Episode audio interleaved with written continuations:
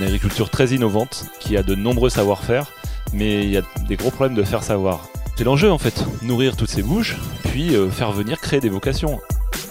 Les informations de la ferme ont une valeur.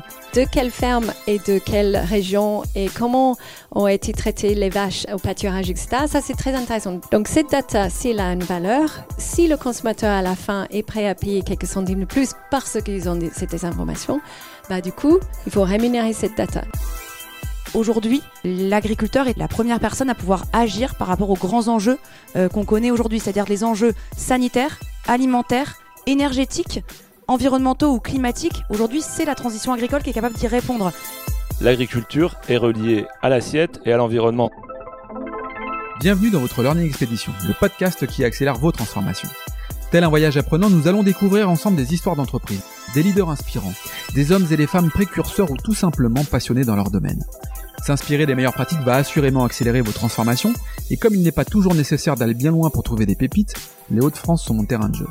Je m'appelle Laurent Stock et je vous souhaite la bienvenue dans votre Learning Expedition un peu spéciale, je vous l'accorde. Bonjour à toutes et à tous. Je suis ravi de vous retrouver euh, ici pour un épisode un peu particulier parce que nous sommes au, cœur d'un événement euh, international, je dirais même le rendez-vous annuel de référence entre les acteurs internationaux de la responsabilité sociétale. Donc nous sommes au World Forum de Lille. Et aujourd'hui, c'est un sujet euh, qui concerne vraiment toute l'humanité dont nous allons parler, à savoir nourrir la planète. Quelle thématique euh, assez, assez importante et comment massifier une agriculture performante et durable. Alors cette conférence, ça va se dérouler en deux parties, avec une première partie, euh, un état des lieux de l'agriculture d'aujourd'hui pour changer les idées reçues, en première partie, et puis une deuxième partie sur la collaboration entre producteurs et industriels, accélérateurs d'innovation et de performance. Pour cette première partie, je suis ravi d'accueillir euh, trois invités, euh, dont Édouard, Édouard Bergeon. Bonjour. Édouard, tu es journaliste, auteur, réalisateur. Tu viens de sortir un livre, Cultivons-nous, euh, en deux, trois mots, en deux, trois mots, quels sont tes sujets de prédilection et qu'est-ce que cultivons-nous? Mes sujets de prédilection, bah, c'est ceux qui nous concernent tous. Euh, je crois qu'on mange tous trois fois par jour. Et en fait, euh, c'est de raconter l'histoire de celles et ceux qui nous nourrissent. pourquoi? Parce que je suis fils d'agriculteur, petit-fils d'agriculteur, que j'ai grandi dans une ferme, proche, dans la Vienne, proche de Poitiers. Euh, jusqu'à mes 20 ans. Euh, c'est ce que je raconte dans le premier film de cinéma que, que j'ai réalisé il y a deux ans, qui s'appelle Au nom de la Terre, qui était porté par Guillaume Canet, qui incarnait euh, mon père en fait. C'est que cette histoire est très inspirée de l'histoire de ma famille. C'était pas prévu que Au nom de la Terre rencontre le succès qu'il a rencontré, 2 millions d'entrées, notamment dans, ben, partout dans la ruralité euh, et dans les villes comme Lille, moins à Paris. Il n'y a eu que 100 000 entrées à Paris. Et euh, c'est ce qui m'a donné euh, l'idée de, ben, de, de, ce livre, en fait. C'est raconter ceux qui nous nourrissent, mais du champ jusqu'à l'assiette. Si vous regardez la couverture, en fait, c'est une table avec des, des, convives, des bons vivants qui, qui mangent. la vie, quoi. La vie dans un champ. Bien manger avec les paysans d'aujourd'hui. Voilà, donc c'est un, un livre qui réconcilie plutôt les mondes urbains et agricoles. Qu'est-ce que tu fais comme différence entre paysans et agriculteurs ah, Moi, j'en fais pas. Moi, ils nous nourrissent tous. Cultivateurs. C'est sympa, paysan, en fait. Ouais, paysan, c'est bien. Peut-être, euh, c'est peut-être plus sympa depuis les villes aussi. Ouais. Parce que, mais le paysan est important parce que le paysan fabrique les paysages. C'est pour ça qu'on a une France qu'on aime. Et les agriculteurs, c'est peut-être un terme un peu plus plus chef d'entreprise, mais on est agriculteur. Quand on est agriculteur, on peut être éleveur ou que céréalier ou cultivateur ou, maraîcher ou arboriculteur. Et en fait, c'est ce que je raconte dans ce livre. En fait, j'essaie de, bah, créer des ponts et non des murs pour dire que toutes les agricultures euh, coexistent et doivent coexister, que ce soit du bio, du urbain, du maraîchage toujours avec une envie de vertu, en étant, en étant la plus raisonnée possible, en faisant du bien à la terre. On voit la terre qui est là avec euh, ce beau reportage en dessin. Euh, euh, qu'on fait en Camille. En Camille, c'est deux étudiantes de HEC qui, à la fin de leur année d'études, euh, se sont dit on va faire le tour de France des fermes innovantes. On va dans 13 fermes, on passe 3 semaines dans chaque ferme et on va aller voir de, notre regard de 22 ans avec euh, une caméra. Elles ont fait du podcast aussi et se dire bah tiens, essayer de comprendre. Voilà, tout simplement. On y reviendra. Alors on peut parler peut-être du paysan 4.0 finalement. Et justement, Maxine, Maxine tu es la cofondatrice de Connecting Food une food tech basée sur la blockchain et, le cloud, avec euh, une mission, j'ai l'impression, c'est la traçabilité, c'est ça? Une chaîne humaine, non? Comment? Une chaîne humaine, j'espère quand même. une chaîne beaucoup de... chaîne humaine. Oui, tout à fait. Donc, euh, c'est justement, c'est une chaîne parce que l'alimentation, bah, sans la ferme, ça n'existe pas. Donc, du coup, il faut le niveau de la ferme. Mais également, euh, bah, il y a plusieurs étapes derrière. Il y a toute une chaîne pour le transformer et pour le distribuer. Et nous, chez Connecting Food, donc, du coup, euh, nous, nous traçons l'alimentation jusqu'à la ferme ou de la ferme jusqu'au produit final pour l'ensemble des produits qu'on consomme, parce qu'on ne consomme pas toujours des choses qui, euh, qui sont directes de la ferme, euh, qu'on achète tout de suite. Ben, souvent, on achète en supermarché, les plus gros achats, c'est là-bas. Et ce qui est important aujourd'hui, nous, on croit, c'est bah, c'est la traçabilité, la transparence et de savoir ce qu'on mange. Donc, d'où il vient, qui l'a fabriqué, par où il est passé, euh, pour pouvoir faire des choix éclairés, des achats informés. On y, reviendra après, c'est hyper intéressant. Et on, fera le parallèle aussi avec euh, Yuka, euh, c'est intéressant de parler de, de, visibilité et puis de se dire euh, il peut y avoir aussi des, des, contre-courants. C'est quoi Yuka déjà? Ah, Yuka, c'est une application de, traçabilité. tu scannes ton produit, tu scannes ton produit et tu vois s'il est bon ou pas pour ta santé. Mais on ne sait pas socialement si l'entreprise est bien ou pas. On en parlera après. On en parlera après, mais ça va même plus loin que ça. Euh, Sophie, Sophie Cucheval, Mimosa. alors c'est ça veut dire quoi Mimosa? Est-ce qu'il y a un lien avec euh, Bonjour. Euh, alors Mimosa, Mimosa c'est une plateforme de financement dédiée à la transition agricole et Mimosa c'est une fleur aussi. Alors même si euh, le nom de l'entreprise a deux i, j'ai mis un pull pour que vous le voyez bien. Euh, c'est une référence à la fleur qui pousse en hiver et, on, voulait que Mimosa, l'entreprise, soit un symbole d'optimisme, de renouveau dans le secteur agricole. On voulait porter un autre message, un, message positif, un message d'espoir euh, par rapport à ce qui peut euh, également être relayé et se dire sur le monde agricole. la baseline, c'est faites du bien à votre épargne, mettez-la au vert. Alors, Commençons quand même avec une intro, quelques chiffres euh, pour poser le contexte, ça me paraît essentiel. En 2050, il y aura près de 10 milliards de bouches à nourrir dans le monde, soit 2,3 euh, de plus qu'aujourd'hui, c'est pas rien. Sur les dix dernières années, le besoin de financement des agriculteurs ont doublé, donc certainement pour des notions d'équipement, vous, nous le direz. Et en France, 50% des exploitations seront bientôt disponibles faute de repreneurs, ce qui n'est pas une bonne nouvelle hein, en, soi. Alors ces trois éléments expliquent la, complexité du programme agricole aujourd'hui, euh, et d'ailleurs c'est tout le sujet de cette, euh, cette table ronde. Comment produire suffisamment d'aliments pour tout le monde? Comment faire en sorte que les producteurs s'y retrouvent et le consommateur aussi? Avec un défi majeur, vous l'aurez compris, c'est celui de prendre à bras le corps euh, le sujet climatique, dont l'agriculture et l'agriculteur est à la fois la victime et un acteur de transformation. Edouard, j'ai envie de te poser une question, c'est quel regard tu portes finalement euh, en tant que journaliste et fils d'agriculteur? Est-ce que tu vois des évolutions positives? Bah, déjà, il faut arrêter de se dire que tout va mal. Euh, si on fait le tour du monde et qu'on voyage beaucoup, on peut juste se dire, et c'est une réalité, que l'agriculture française est la plus vertueuse et la plus durable du monde. Et oui, euh, on a une agriculture très innovante euh, qui, qui a de nombreux savoir-faire, mais il y a des gros problèmes de faire savoir. C'est pour ça que je raconte toutes ces histoires dans Cultivons-nous, puisque puisque c'est l'enjeu en fait, nourrir toutes ces bouches. 2,3 euh, de plus. Voilà, et puis faire venir créer des vocations. Juste un peu d'histoire. Après la guerre, 50% euh, de la population, 50% euh, des actifs euh, sont des agriculteurs. Aujourd'hui, c'est 1 à 2%. Quand on voit le dernier sondage de, réussir, on voit que 72% des Français aiment leurs agriculteurs.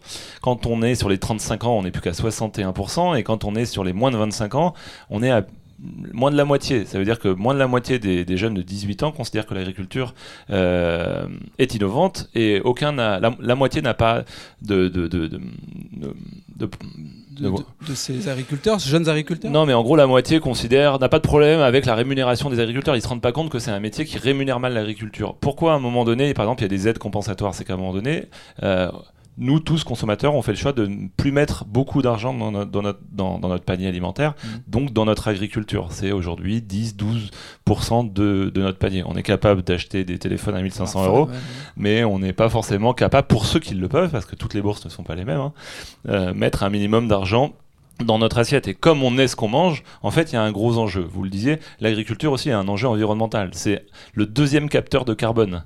Euh, après les océans, l'agriculture. Alors aussi, d'accord, il y, a beaucoup d'efforts à faire sur le, côté vertueux de l'agriculture, euh, en essayant d'aller vers une agriculture la plus raisonnée possible.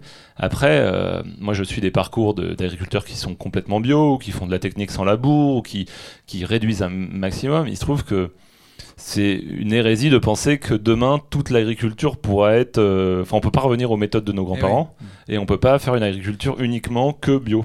Et pour autant, euh, 50% des exploitations seront bientôt disponibles faute de repreneurs, donc peut-être une un manque d'attractivité peut-être sur ce ça, c'est métier-là. c'est pour ça qu'il faut raconter que l'agriculture est innovante et que l'agritech, vous en parlez tout à l'heure, Ouais. est là et qu'à un moment donné, la révolution agricole de demain, elle se fera avec, euh, avec des drones, avec des, des, des lasers qui font qu'on va pouvoir peut-être enlever au micron euh, les mauvaises herbes, les adventices, on appelle ça des mauvaises Ouais. herbes, pour éviter de mettre de la chimie par exemple. Donc innovation, transformation de l'agriculture, ça nécessite quand même euh, du financement parce Ouais. que tout ça, ça se, ça se prépare. Chez Mimosa, c'est ça le, le sens qu'on donne à l'agriculteur, à l'organisation, à la transformation? Comment ça se passe? Ouais, tout à fait. Alors, euh, nous, Mimosa, pour bien comprendre, euh, on invite les citoyens et les entreprises à financer les projets de transition portés par des agriculteurs Mhm. ou portés par des acteurs euh, de toute la chaîne alimentaire. Donc, ça peut être des transformateurs ou des startups de la tech ou de la food tech. Euh, on en parlait. Et du coup, on les invite à travers plusieurs outils de financement. Euh, le don avec contrepartie, qui leur permet de donner de l'argent à un agriculteur et d'être remercié avec des produits, des services ou des expériences à la ferme. Et ça, c'est formidable parce que ça crée du lien social. Ça fait venir des, des citadins, ça fait venir des ruraux à la ferme pour récupérer par exemple leur panier de, de fruits et légumes. Et on a un deuxième outil qui est le prêt rémunéré, qui permet cette fois-ci à des citoyens de flécher euh, une partie de leur épargne vers des projets de transition agricole. Là aussi, euh, c'est intéressant puisque ça permet de flécher son argent vers l'économie réelle. Au lieu de laisser vers un livret A qui est pas très rémunérateur, on flèche son argent vers des projets de son choix, de sa région, et on sait exactement à quoi sert son argent. Sophie, ça c'est le- le- comment dire, le pitch hyper attractif. Concrètement, est-ce qu'on a des exemples concrets d'agriculteurs qui ont euh, profité finalement de cet engouement euh, euh, de, de personnes qui souhaitent s'investir là-dedans et, et qu'est-ce que ça donne finalement comme résultat? Alors ouais, concrètement, on en a 5000 euh, chez, chez. Mimosa Ouais. euh, depuis maintenant depuis maintenant 5 ans. Euh, on va accompagner en fait différents types de, de projets. On parlait d'innovation, donc en fait nous on accompagne beaucoup euh, de projets de transition agroécologique. Donc on va vraiment être sur des, des innovations dans les, dans les pratiques agronomiques de la ferme, euh, essayer d'utiliser moins d'intrants par exemple, essayer de ne plus labourer le sol, etc. On va avoir euh, de l'accompagnement plutôt sur euh, euh, des projets AgTech portés par les agriculteurs. Donc comment on robotise euh, la ferme, à la fois pour euh, euh, des euh, comment on robotise, comment on mécanise. Euh, c'est super important aussi pour le confort de l'agriculteur.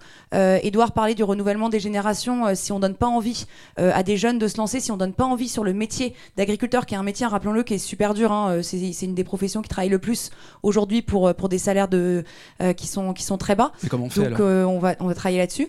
Comment faire quand on, quand on inscrit finalement le métier en Ouais. disant c'est dur et en plus on dit pas trop sa vie C'est quoi C'est le sens? On crée de la valeur. On crée de la valeur par euh, justement, ils le financent chez Mimosa.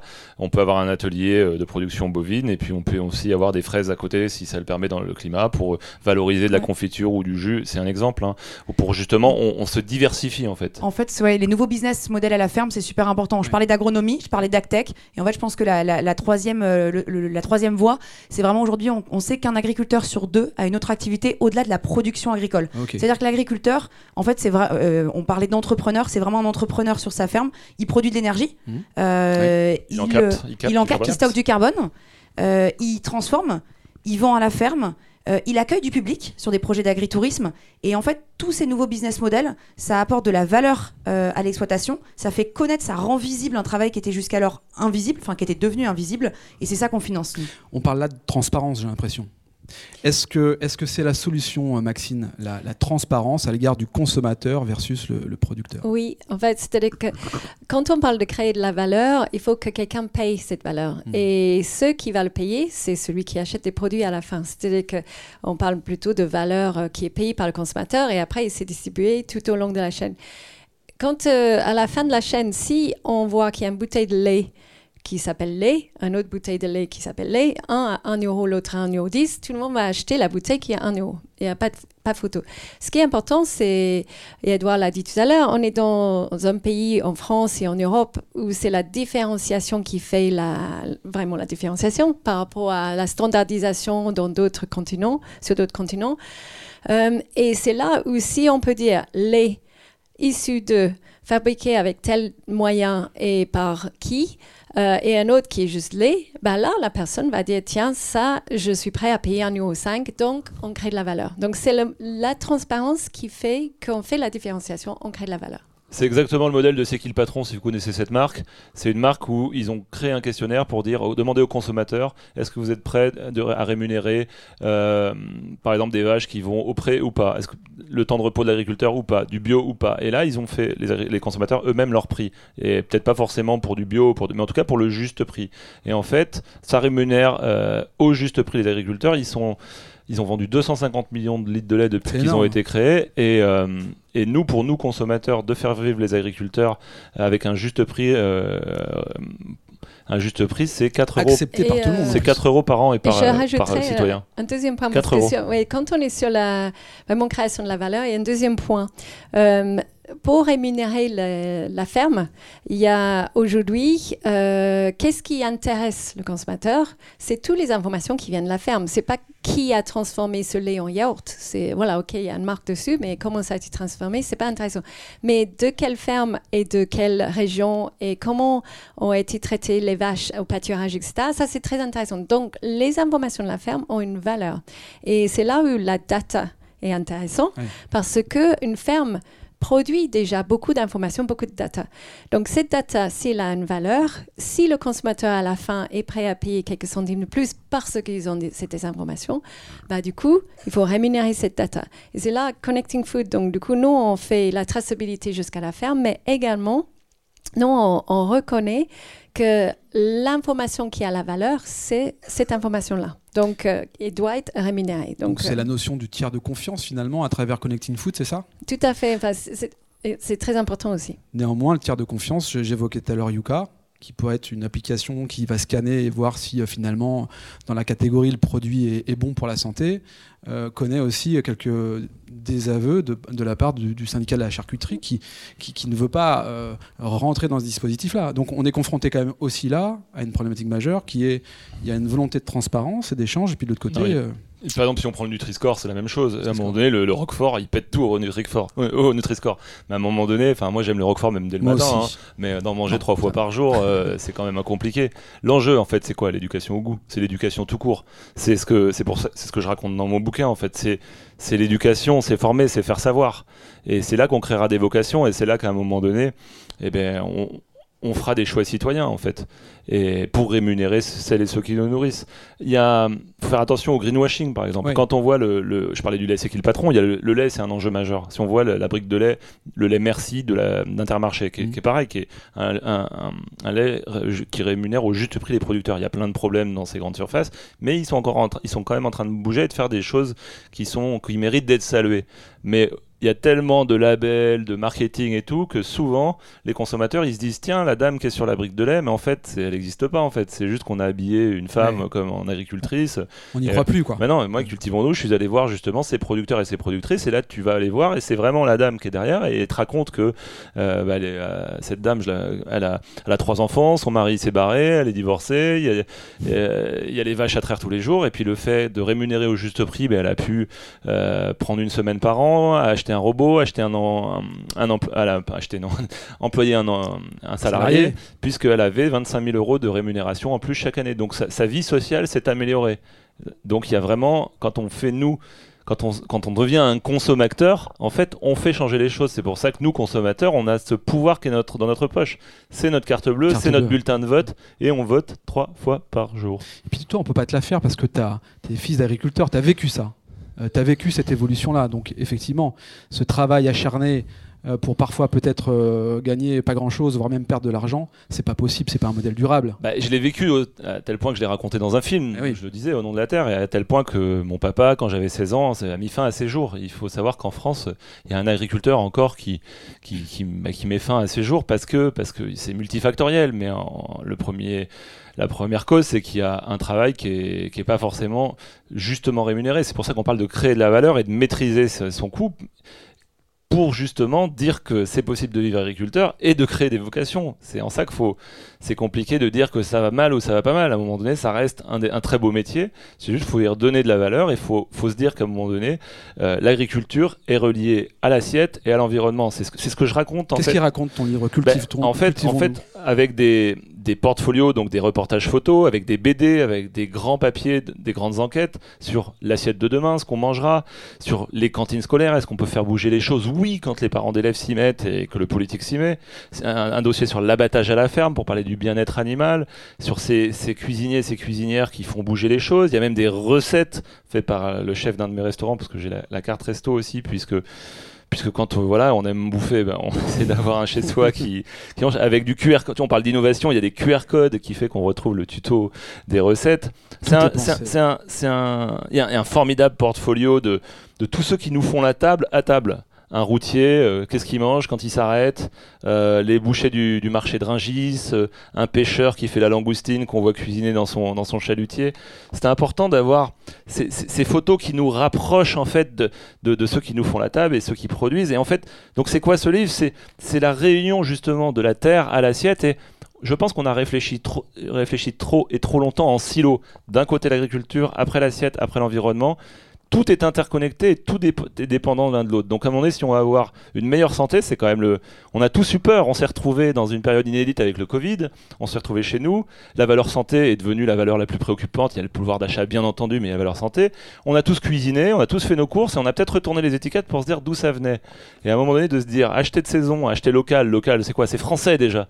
Et puis faire bien notre corps et, et cuisiner. C'est un moment en plus familial et social incroyable. Ouais, ouais, et, ben, et en plus c'est ce qui nous permet de, dépenser un peu moins d'argent dans des saloperies. Donc voilà, c'est tout ça ce livre. Très bien. Cette évolution de la consommation quelque part, euh, qui a accéléré, enfin qui a été accélérée pendant le, le confinement, tu l'évoquais, on allait tous à la ferme chercher. Euh, ces fruits, ces légumes. Bon, certains ont continué, d'autres peut-être pas. Mais est-ce que ça a aussi changé finalement la manière de financer ces épargnes? Euh, Mimosa qui est bien placé pour, pour, pour nous en parler. Oui, tout à fait. Euh, juste pour rebondir aussi sur la partie euh, éducation, c'est important de replacer l'agriculture aussi dans son contexte global. On, on, le disait hein, sur la partie santé, la partie environnement. Mais aujourd'hui, euh, l'agriculteur est en première ligne euh, et la, première personne à pouvoir agir par rapport aux grands enjeux euh, qu'on connaît aujourd'hui, c'est-à-dire les enjeux sanitaires, alimentaires, énergétiques environnementaux ou climatiques, aujourd'hui, c'est la transition agricole qui est capable d'y répondre.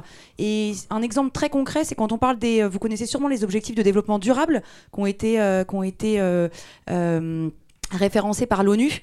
Aujourd'hui, l'agriculture est capable de répondre à 11 des 17 ODD. C'est le seul secteur qui est aussi transverse. Et un exemple très concret, c'est que le ministère de l'Agriculture, par exemple, est pilote ou copilote sur 11 ODD sur 17. Donc ça, c'est super important et c'est déjà la première pierre à remettre pour mettre l'agriculture au centre de notre projet de société. Puisque aujourd'hui, c'est le secteur qui est capable d'affronter finalement tous ces défis. Alors oui, qui émet euh, par exemple euh, beaucoup de, gaz à effet de serre, 25%, mais qui est capable d'en stocker comme on le disait. Donc voilà, je pense que euh, juste sur la partie éducation, c'est important de revenir à ça et de, l'avoir en tête parce que du coup derrière, euh, tout, euh, tout peut découler de ça.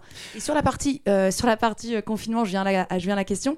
ouais, nous on a connu un, alors Mimosa, on a connu un bond énorme pendant, le, pendant le confinement et pendant l'année 2020 parce qu'on a bénéficié en fait de toutes les personnes qui se disaient bah, comment je soutiens l'agriculture, comment je sauve l'agriculture.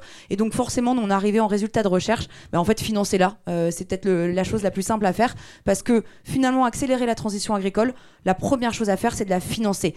On a des financements aujourd'hui, donc euh, Laurent, tu le rappelais, qui ont doublé euh, dans les dix dernières années, et on a des réponses. Euh, et excusez-moi s'il y a des banquiers dans la salle ou qui, ou qui vont m'écouter plus tard, mais on a des réponses aujourd'hui qui n'ont pas suffisamment évolué, qui sont pas suffisamment originales, et on a des réponses qui sont trop inertes par rapport aux enjeux de financement qui sont importants pour, pour répondre à la transition sociale, économique, environnementale euh, auxquelles font face les exploitations.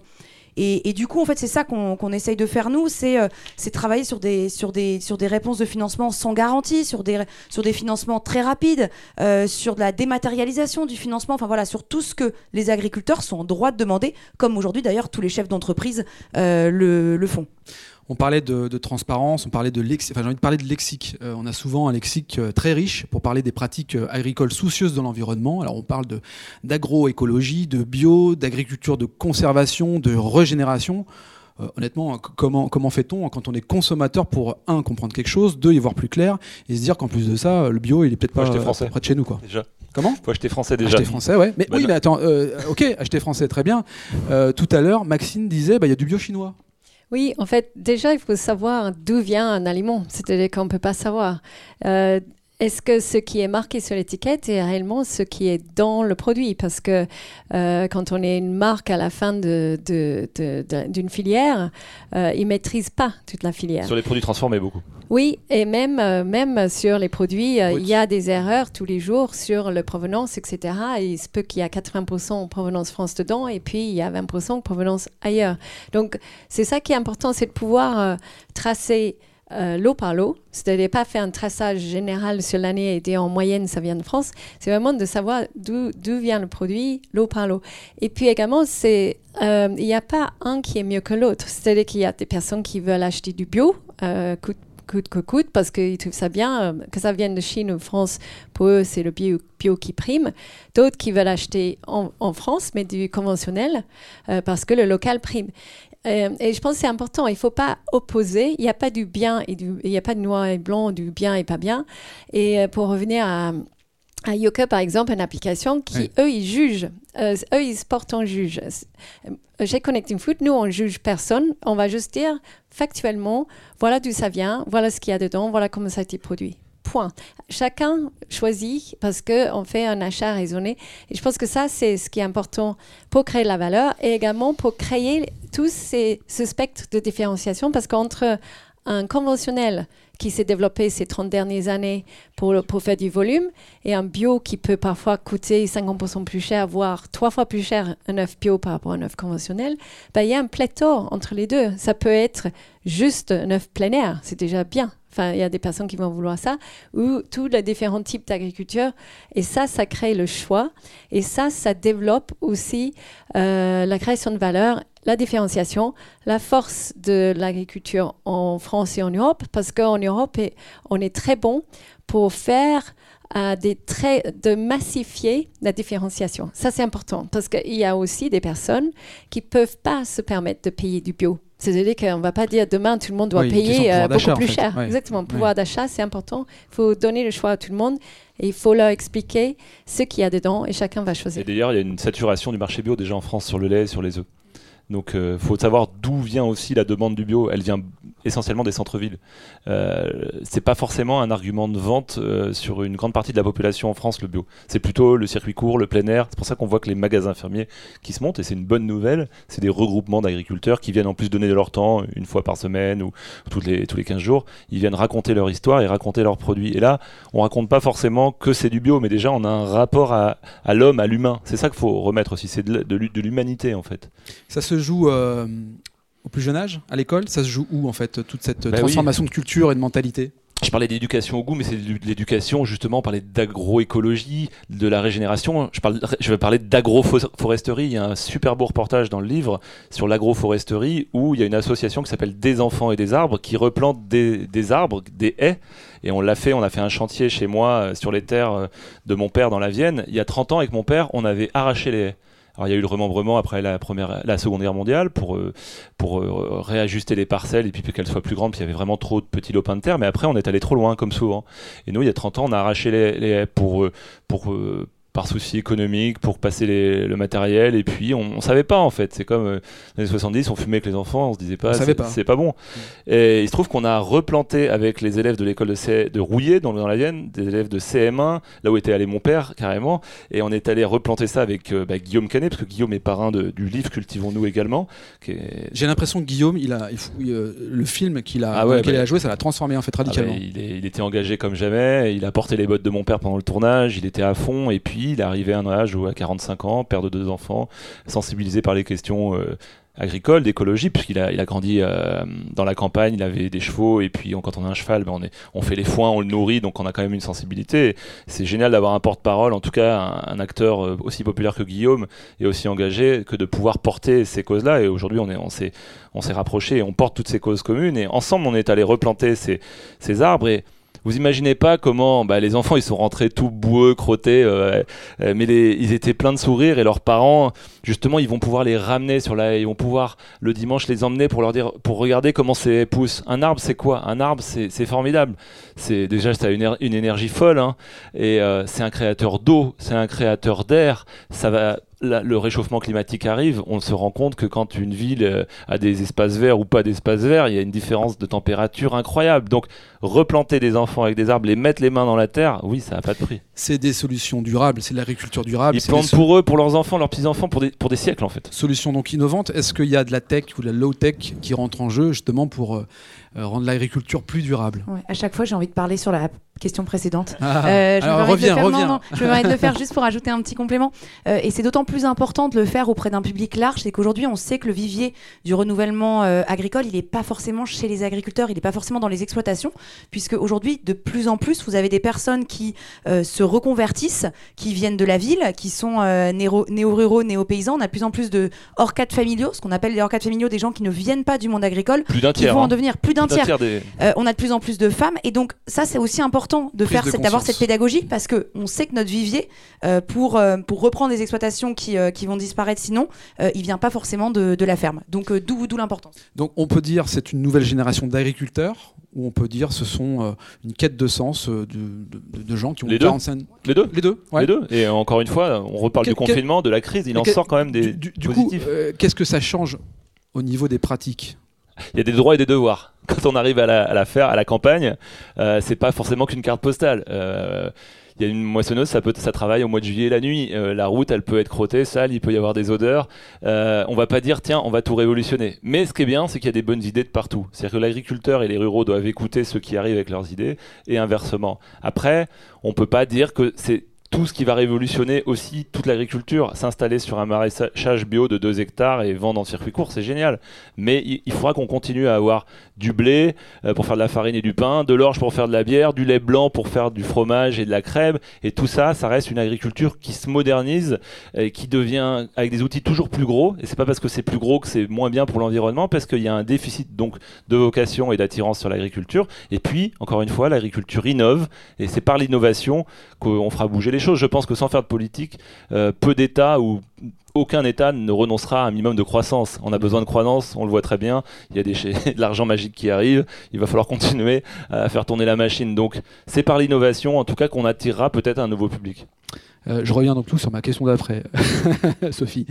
Euh, des exemples de solutions tech ou low tech justement pour, pour rendre l'agriculture plus durable. quelles sont-elles? Est-ce qu'on en a là sous, le coup, sous la main? Ouais, alors il y a différentes choses. je vais prendre une casquette, pas forcément Mimosa, mais euh, aussi une casquette euh, La Ferme Digitale, parce qu'en plus, on est deux startups euh, représentantes de, l'association, qui est une association qui réunit une soixantaine de startups donc du, monde de l'agtech ou de la foodtech, et qui vont proposer des solutions. Alors, souvent, on va avoir deux courants hein, dans, ce qu'on appelle l'agtech. On va avoir tout ce qui est plateformisation, qui va permettre aux agriculteurs de se connecter entre eux ou de se connecter avec les citoyens. Donc là, vous allez avoir des solutions, par exemple, mutualisation du matériel, parce que ça sert à rien qu'un agriculteur, que chaque agriculteur ait des machines chez lui, c'est pour les sortir que quelques quelques jours par an. Donc on va les mutualiser. Vous allez avoir des plateformes qui vont permettre de les mettre en lien avec euh, les citoyens pour vendre en direct, par exemple, euh, des marketplaces. Et puis on va avoir tout ce qui va être solution d'agriculture de précision qui vont permettre via, euh, via des capteurs, par exemple, via de l'image satellitaire, de, de pouvoir aider l'agriculteur à, par exemple, cibler de manière très précise les, la santé de, de, son exploitation et là où il va devoir mettre, mettre de l'intrant. Donc c'est ça, ces, ces solutions. Euh, et, et, et, c'est plutôt, enfin, en ce moment, c'est plutôt. Euh, j'aurais pas tenu le même discours, je pense, il y a quelques années, mais la France est, euh, est leader en, en, UE sur, sur la question de l'ACTEC. L'année dernière, pour vous donner un ordre de grandeur, 2020, c'est 570 millions d'euros levés par des startups de l'ACTEC. si j'enlève le Royaume-Uni, on est donc leader, sinon on est deuxième. Mais, mais voilà, il y a, y a, y a une, un vrai dynamisme dans, dans le secteur. Maxine, sur, sur l'innovation, justement à travers Connecting Food. Euh, comment, comment ça se passe en fait? C'est un outil digital, c'est une application, enfin c'est quelque chose que tu mets à disposition des entreprises? Explique-nous un petit peu comment ça ben, fonctionne. nous, on travaille essentiellement en B2B, donc c'est-à-dire que nous, on aide les entreprises euh, tout au long de la chaîne alimentaire à tracer euh, de bout en bout, en bout, parce que ensuite on peut aller jusqu'au consommateur à travers nos clients. donc nous, on, travaille, on, a, on travaille pour des agriculteurs. On a des agriculteurs qui veulent montrer directement aux consommateurs euh, ce qu'ils font. Euh, sur des produits qui sont vendus au magasin. on a plein de produits avec euh, ces agriculteurs-là, qui sont des petits agriculteurs très, très peu nombreux qui vendent en direct. Également, on travaille avec des coopératives, donc des coopératives céréalières, laitières, etc., qui veulent aussi montrer à leurs clients, qui peuvent être des acheteurs de grands groupes agroalimentaires, que eux ils font, euh, euh, qu'ils respectent leur cahier des charges lot par lot, parce que si euh, ils peuvent avoir le même cahier des charges et eux ils sont concurrents avec d'autres qui ont également ce cahier des charges et un certificat qui dit qu'ils respectent ce cahier des charges, mais la réalité derrière peut être tout autre chose. Donc, quand euh, ils travaillent avec Connecting Food, eux, ils sont capables de dire j'audite digitalement, lot par lot, la totalité de ma production. Donc, euh, en tant que coopérative, euh, c'est pas moi qui, maudite, c'est-à-dire que c'est la technologie qui audite tous les jours 24 heures sur 24 et je peux prouver que je respecte mon cahier des charges. Donc, ils peuvent dire à leurs clients, OK, euh, vous voulez acheter du bio, achetez-le chez moi. OK, c'est peut-être plus cher qu'un concurrent qui vient d'ailleurs. Il a peut-être une certification bio aussi, mais est-ce que vous êtes sûr que tous les produits sont bio à l'intérieur? Parce que euh, tous les jours, forcément, c'est assez facile si on achète un bio pas cher en général, il se peut que ce n'est pas 100% bio. Hmm. Donc ça, ça permet euh, à des acteurs de prouver auprès des, grands groupes agroalimentaires qu'ils respectent le cahier des charges. Et ces grands groupes agroalimentaires également ne souhaitent pas prendre un risque euh, pour nuire à leur marque. Euh, parce qu'ils ont vendu un produit qui a été décelé comme non bio, alors que eux, ils mettent leur marque dessus. Et également, on travaille pour les grandes marques qui veulent aussi tracer jusqu'à la ferme. Donc, on travaille sur toute la chaîne agroalimentaire en B2B et en général, nos clients veulent toujours montrer aux consommateurs. Donc, on fait, euh, on met des QR codes sur l'emballage final qui source ces informations de tout ce qui est derrière en B2B et qui montre aux consommateurs de façon très simple, ça vient d'ici. Et ça enlève ce point qui était mentionné tout à l'heure. Euh, le faux marketing qui met un agriculteur euh, éleveur sur une bouteille de lait, c'est impossible. Nous, nos clients, ils vont montrer, voilà la tournée du lait et les fermes qui sont dans cette bouteille, parce qu'il y aura un certain nombre de fermes qui sont mélangées. Euh, donc, ça aussi, ça éduque le consommateur à, se dire, tiens, oui, c'est pas possible d'avoir un éleveur, sauf s'ils sont allés à la ferme avec la bouteille, mais je viens de le payer un euro, c'est pas possible, personne peut, peut aller faire ça. Donc, c'est cette éducation aussi. Ok, c'est très, clair. Il nous reste euh, quelques minutes avant de, conclure cette première partie. S'il y avait des questions, c'est le moment. Euh, au public ou, ou directement sur le, le, streaming. Juste une question quand même, je ne sais pas si c'est la question qui tue, mais euh, on va se projeter en 2050 là, et vous allez nous dire comment vous imaginez l'agriculture en 2050, Edouard Innovante, euh, et ça sera, elle sera encore plus au cœur de notre société, puisque, puisque le, temps va encore changer, le, réchauffement climatique va être là, et puis, et puis justement, moi je compte sur ces jeunes générations qu'on, voilà, qui va nous faire voir euh, qu'elle veut manger ci ou ça, ou peut-être moins de produits transformés, et puis on va relocaliser. Et l'enjeu, c'est de relocaliser aussi beaucoup de production euh, en France ou, ou au moins en Europe.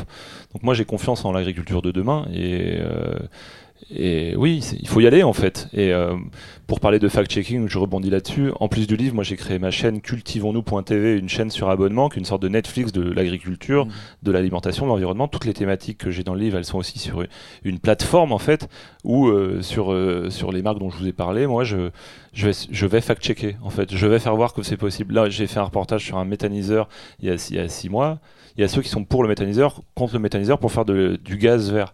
À un moment donné, c'est une solution pour les agriculteurs. Moi, j'y vais pour dire, pour poser des questions. Ça, c'est positif, ça, ça, ça c'est négatif. La difficulté le risque, c'est peut-être qu'on cultive après ensuite pour nourrir la bouche de ce méthaniseur. Oui, c'est un vrai risque. Mais en tout cas, il y a de l'innovation qui est là, il y a des solutions pour pas dépendre du pétrole et puis des énergies carbonées. Donc, voilà, c'est c'est prendre le temps de dialoguer, euh, de s'écouter, repenser et remettre au centre du jeu que l'agriculture, c'est du temps long, que les agriculteurs sont climato-dépendants eh et, qu'à un moment donné, quand on dit il faut faire ci, il faut faire ça, on est tous sincères quand on, quand on parle, et même quand, on parle du centre de l'île, de Paris ou d'ailleurs, mais à un moment donné, il y a des années, vous l'avez vu, il y a eu deux étés où il faisait hyper chaud, il n'y avait pas d'eau, on pouvait pas gratter les sols, donc on pouvait pas se mettre couverts végétaux par exemple qui protègent les sols, et cet été, il a fait que pleuvoir, et inversement, on pouvait pas récolter. Donc il y a autant d'agriculture qu'il y a de fermes, et il y a, autant d'agriculture qu'il y a de, de climat, donc euh, soyons un petit peu... Euh, voilà, tolérant et compréhensif et que derrière euh, toutes ces injonctions, euh, les bons, les mauvais points distribués. Il y a des hommes et des femmes qui nous nourrissent. Moi, la seule injonction que je donnerais, c'est celle qui est écrite sur le titre de mon livre, c'est cultivons-nous. C'est placé. et je vais vous dire euh, que je suis au garage c'est doublement placé. à 16h pour dédicacer mon livre que vous pourrez retrouver au Furet du Nord. C'est triplement placé. Boulevard Carnot à Lille. Très bien, merci pour ta réponse. Maxine, 2050, on se projette. C'est quoi la, la vision de l'agriculture pour toi? Moi, je pense que ça sera rémunératrice, rémunérateur parce que demain, il y aura une nouvelle source de revenus pour un agriculteur. Toute l'alimentation qu'il produit, mais également tous les, jumeaux digitaux, c'est-à-dire toutes les informations qui vont avec ces produits, qui vont suivre le produit jusqu'au bout, euh, qui a une valeur et qu'il faut payer. Parce que si le consommateur veut ces informations, est prêt à payer ces informations, il faut que ça remonte jusqu'à l'agriculteur. Très bien, merci. Sophie, 2,3 milliards de plus de bouches à nourrir. 2050, c'est quoi ta vision de l'agriculture? Euh, J'espère qu'elle fera rêver l'agriculture. Euh, c'est ce qu'on essaye de faire chez Mimosa, c'est vraiment de starifier euh, les agriculteurs, les agricultrices à travers les, projets, les collectes de financement participatif que vous retrouvez sur la plateforme. Et je crois beaucoup à la force de créer des, nouvelles utopies, de créer des nouveaux récits sur le monde agricole. Et donc, euh, je pense que pour euh, relever tous les défis euh, qui, font face à l'agriculture, aux agricultures, parce qu'elle sera plurielle aussi, sûrement en 2050, on a besoin d'abord de, faire rêver et de revaloriser, promouvoir ce métier-là et, de starifier, de starifier ceux qui, bah, ceux qui nous, qui nous nourrissent et qui et qui, euh, et qui sont à l'œuvre euh, dans, dans, ce secteur agricole. Starifier, c'est mettre en avant finalement ces agriculteurs, c'est ça? Ouais, en faire des stars. En faire des stars. Euh, bah, ça peut être intéressant via les canaux, Instagram et tout ça. Enfin, c'est aussi un peu ça, c'est les mettre à la une. Ils nous ont pas attendu d'ailleurs pour, mhm. pour en être. Hein. Aujourd'hui, les agriculteurs sont super connectés, ils sont très présents hein, sur, sur Facebook, sur Twitter, sur YouTube notamment, sur mais aussi sur Instagram, sur TikTok. Et, et, oui, en fait, nous, on utilise la force de, cette connexion à des agriculteurs qui ont, été la première profession très connectés parce que sur leur champ, ils avaient besoin de connaître la météo. Hein, donc de toute façon, ils étaient, euh, euh ils, le, sont. Euh, on a un peu attendu qu'il euh, y ait une couverture 4G sur, dans les territoires pour pouvoir être tout à fait présent avec les différentes solutions de l'ACTEC. Mais, mais oui, oui, tout à fait. Bon, très bien. Bah, merci en tout cas de nous avoir éclairé sur votre vision de l'agriculture. C'est un moment très sympa. Bah merci. On te retrouve, euh, toi Edouard, sur les réseaux sociaux, euh, on l'a compris, hein, sur cultivons-nous.net. Euh, TV, ah non, TV, pas TV, au garage. Cultivons-nous.tv est disponible sur Orange, sur Prime Video également, bientôt sur Free Et, et voilà. On... Un entrepreneur. C'est une boîte à outils en fait pédagogique. C'est ce qui, voilà, c'est ce qui, je pense, nous aidera demain, nous cultiver. Ok, Sophie, on te retrouve comment? Alors sur mimosa.com, mimosa avec deux i. Avec deux i. Ok, c'est dit. Important. et Maxine? Alors nous, on est plutôt euh, tout ce qui est derrière, euh, donc on est un peu invisible pour le consommateur, sauf que euh, très souvent, il y a un QR code sur un produit de nos clients, comme sur Géant Vert, le maïs qui est tracé sur Herta, etc. Voilà, et c'est là où il y a Connecting Food derrière. Très bien. Merci à vous en tout cas d'avoir participé à cette première partie. Je vous dis à très bientôt et puis on peut enchaîner sur la deuxième partie. Merci.